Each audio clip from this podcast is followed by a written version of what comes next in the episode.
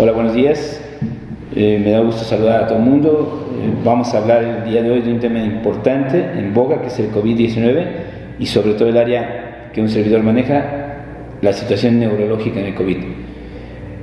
Cómo se introduce al cerebro, qué causas eh, o qué problemas causa después de ello a nivel de lo que llamamos sistema nervioso central, que es el cerebro y la médula, y a nivel nervioso periférico, que es los nervios periféricos y los nervios craneales.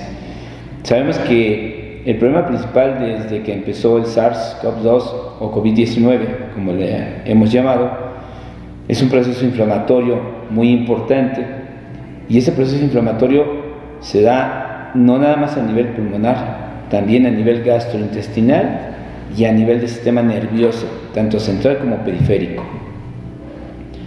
Sabemos que las manifestaciones que el COVID da desde que empieza el problema, a nivel se dividen en sistema nervioso central, que puede ser caracterizado por vértigo, dolor de cabeza, pérdida de la conciencia y de forma más catastrófica los eventos vasculares cerebrales ya sean de tipo isquémico como son los infartos cerebrales o de tipo hemorrágico. Y finalmente crisis convulsivas de tipo epilépticas que se han correlacionado mucho con el COVID.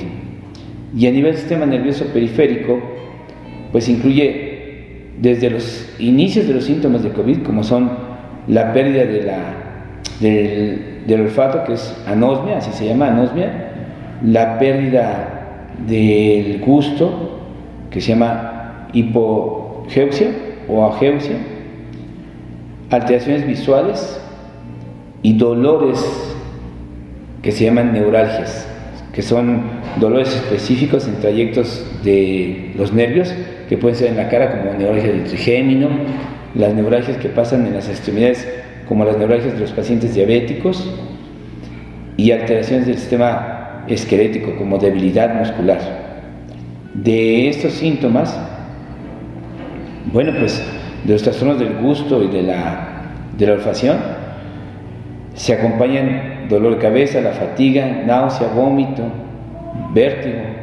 Se han reportado casi en un tercio de todos los pacientes que han sufrido COVID.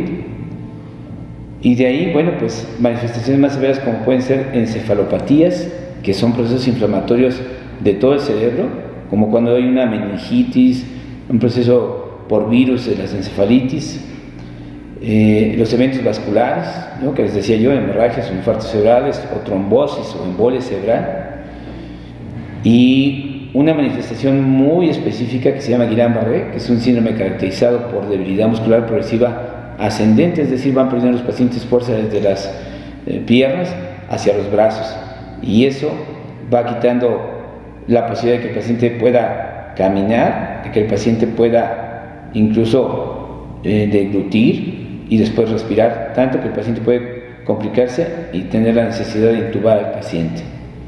Entonces, esta misma inflamación se puede transmitir a la médula y entonces se convierte en algo que se llama encefalomielitis.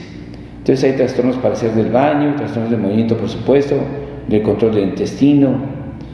Son variantes que pueden ir desde el 7% de los pacientes hasta el 84%, 84 de los pacientes de presentar este tipo de complicaciones.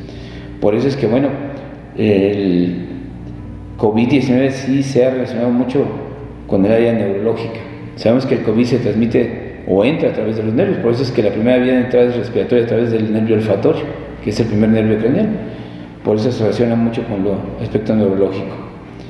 Y bueno, de ahí se ha visto que eh, a futuro hay secuelas importantes como pueden ser las neuropatías crónicas, que son dolores incoercibles, que se manifiestan por tipo de ardor en extremidades, por tipo de intolerancia al roce, las cosas. Eh, adicional a ello, los pacientes refieren cansancio crónico, fallas en la memoria, porque se ven afectadas estructuras como el tallo cerebral, la corteza, y esto es lo que da mucha relación de la patología del COVID con alteraciones a nivel del sistema nervioso central. Por eso todo aquel paciente, mi recomendación es que todo aquel paciente que haya tenido COVID, pues esté pendiente de su evolución y que ante los mínimos síntomas que hemos mencionado acudan a una consulta con su médico y después de ahí si él refiere que pueden ir a un o que necesite que vayan una consulta más especializada, acudan con cualquier especialista del área de la neurología. Muy bien, pues es un placer saludarlos. Eh, cuídense, vuelvo a repetir, el COVID no termina lamentablemente cuando da y se recupera el paciente y no eh, fallece, no termina ahí. Hay una nueva entidad eh, que se ha descrito muy bien en, en España, que es el COVID crónico y habla de precisamente estas secuelas donde la etapa pulmonar se logra superar, pero no así la etapa de las secuelas neurológicas. Vuelvo a repetir, sobre todo se ha referido como el cansancio crónico eh, y las fallas de memoria. Cuídense mucho, por favor. Les mando un abrazo. Saludos.